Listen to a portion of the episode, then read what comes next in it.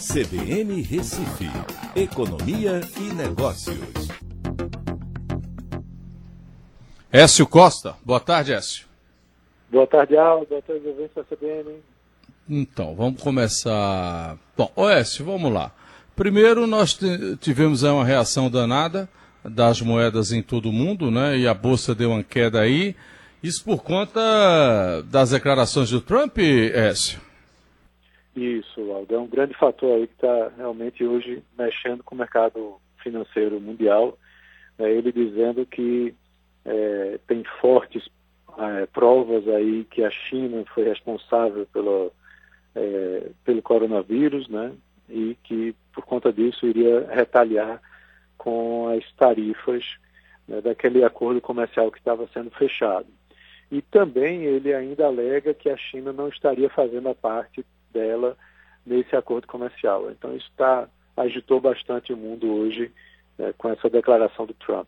Ou seja, aquela questão que a gente achava que já tinha sido resolvida está voltando à tona agora, né? É, quem tem Trump, né? Olha, uh, vamos para nacional. Socorro aos estados aí, a Câmara deve aprovar isso rapidamente, até porque não pode demorar muito, né, Nécio? É, as quedas são significativas na arrecadação dos estados e municípios, né? No mês de abril deve se intensificar no mês de maio. Então, estados e municípios precisam desse repasse, desse, dessa ajuda do governo federal, é, que foi negociada muito nesse fim de semana, com a redução aí de algo em torno de 23,7 bilhões nessas transferências. Pacote ficou em 120 bilhões, que são 60 transferências ao invés de 83,7, e 60 bilhões em suspensões e renegociações de dívidas. Então traz um, um fôlego para os estados e municípios, só que saiu aprovado no Senado e agora está sendo discutido na Câmara, porque há ainda é, um embate com relação ao percentual de quanto vai para estados e municípios. É, o que foi aprovado foi 60% para os estados e 40% para os municípios.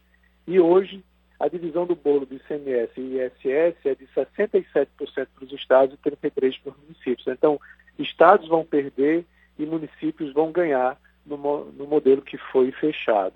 É, é, há uma contrapartida importante que nesse fim de semana foi costurado para que o Ministério da Economia e o Executivo concordassem, foi que não é primeiro não é mais um cheque em branco, porque antes a proposta dizia que qualquer perda de arrecadação teria que ser é, compensada.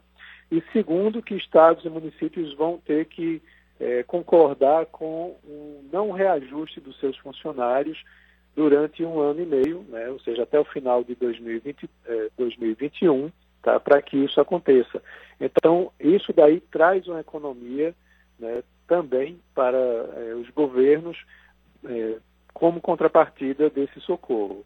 Agora, claro, exceções estão sendo dadas para, por exemplo, quem é da área de saúde. Esses poderão ter é, reajustes porque estão justamente aí na linha de frente combatendo essa pandemia do coronavírus. Ok. É, Sil, bom início de semana. Até amanhã. Para todos nós, um abraço. Até amanhã.